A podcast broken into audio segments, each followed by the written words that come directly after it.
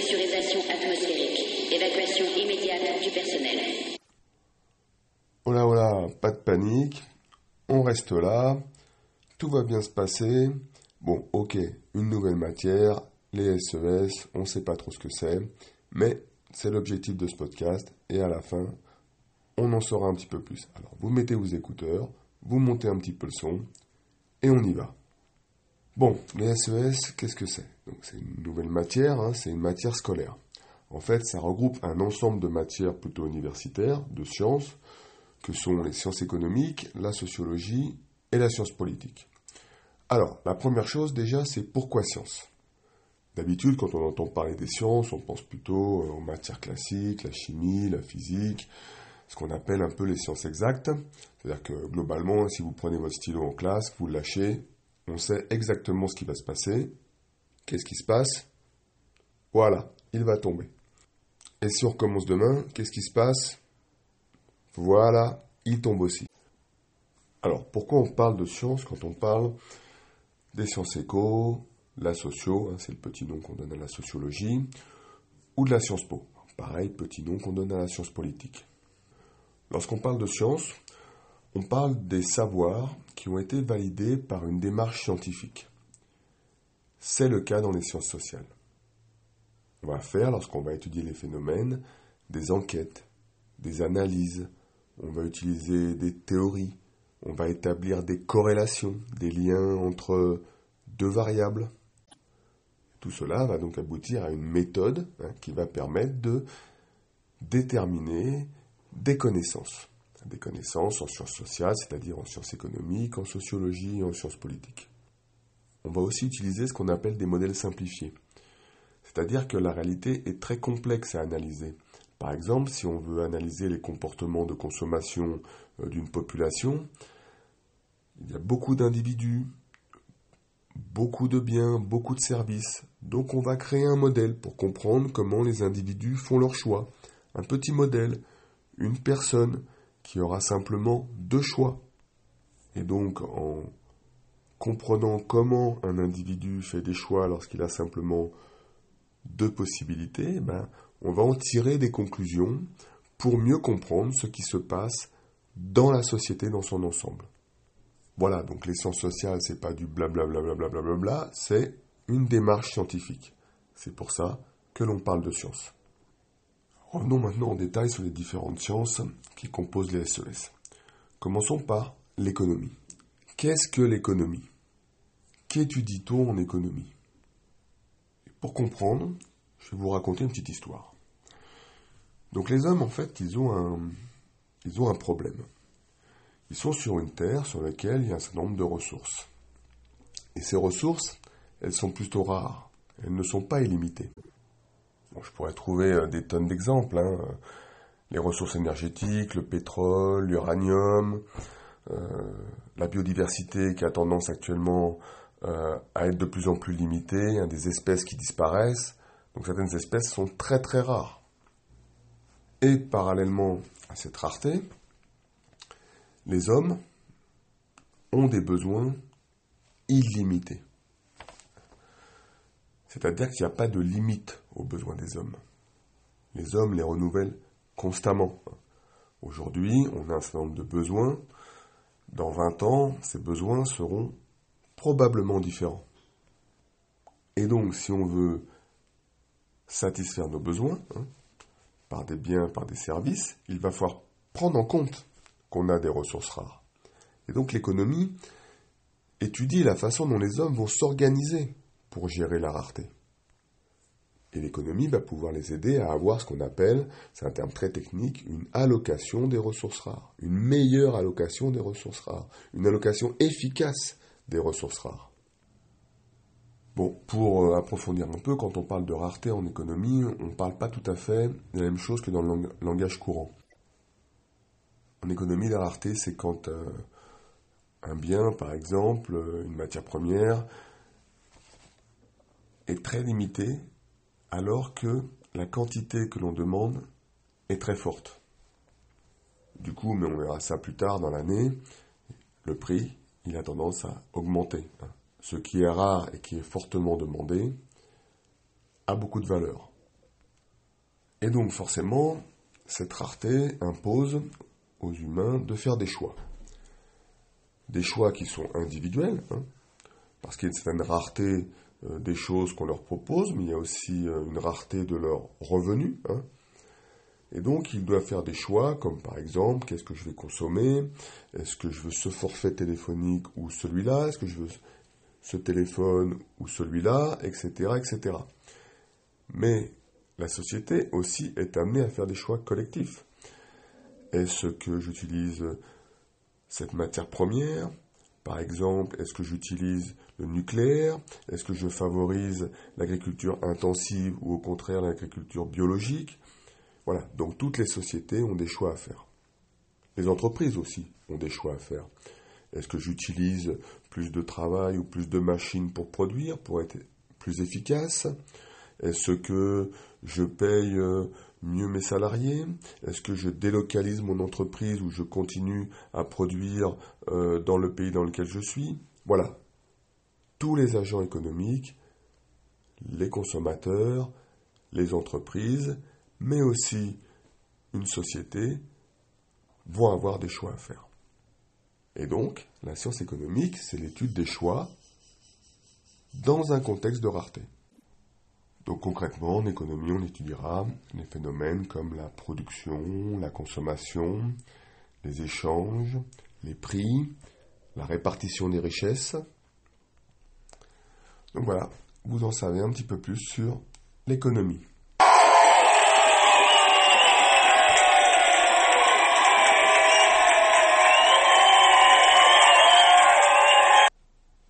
Ok, ok. Donc on continue alors.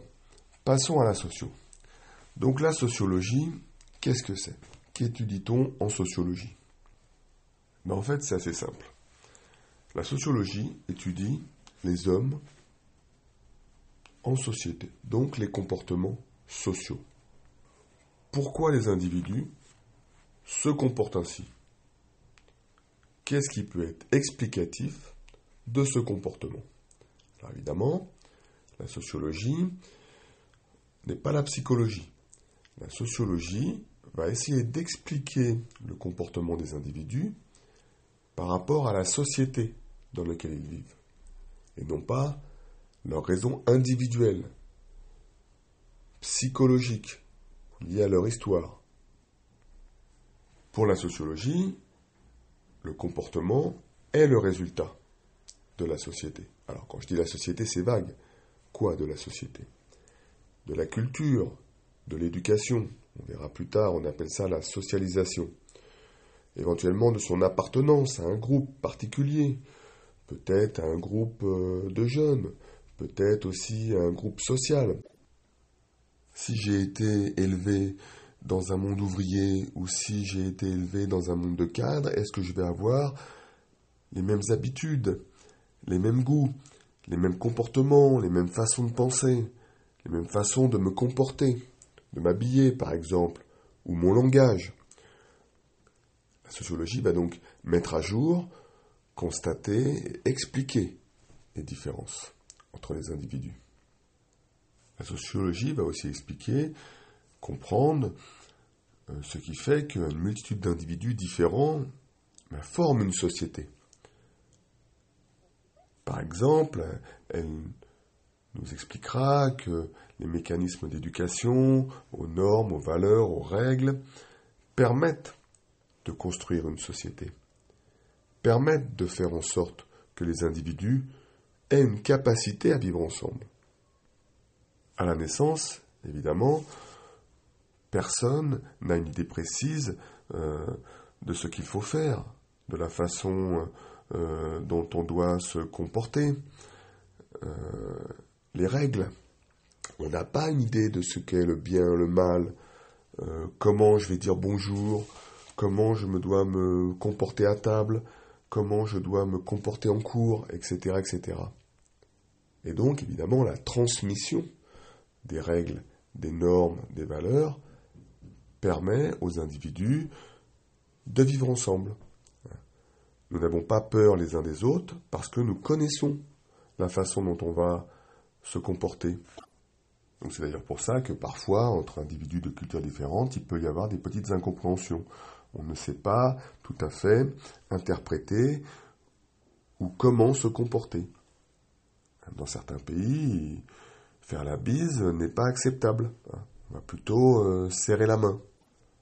Bon, pour synthétiser, donc la sociologie étudie les comportements des individus dans une société et cherche à comprendre comment se fait-il qu'une multitude d'individus forment une société.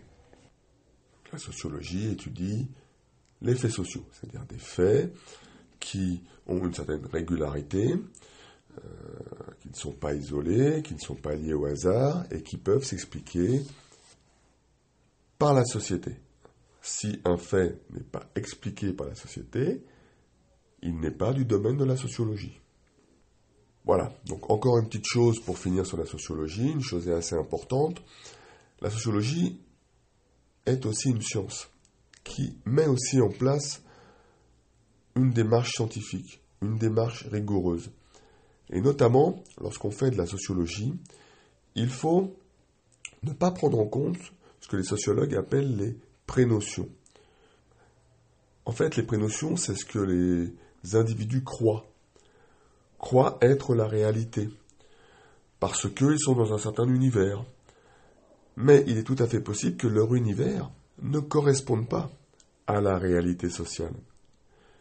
Et donc, il faut savoir, quand on fait de la sociologie, mettre sa propre éducation de côté, mettre sa propre vision des choses de côté. Bon, par exemple, si vous êtes élève dans un quartier euh, très aisé, très huppé de Paris, vous pouvez avoir l'impression que tout le monde réussit et a un diplôme. Votre expérience, les gens qui sont autour de vous, les élèves qui sont autour de vous, vous laissent penser cela. Pour autant, évidemment, dans la société, il existe de grandes inégalités dans la réussite scolaire, et notamment entre euh, les élèves de certaines catégories, notamment les catégories les plus modestes et les plus pauvres. Bon, de plus, hein, lorsqu'on fait de la sociologie, il faut éviter les jugements de valeur. Le travail du sociologue, c'est d'analyser, de comprendre, d'enquêter, mais le sociologue ne juge pas. Par exemple, lorsque vous analysez les comportements de sociétés culturelles différentes, il ne faut pas faire ce que l'on appelle de l'ethnocentrisme, c'est-à-dire comparer une culture, ou alors ça peut être des normes, des valeurs, par rapport à ses propres normes ou valeurs, ou par rapport à sa propre culture. Voilà, vous en savez un petit peu plus sur la sociologie maintenant. On continue?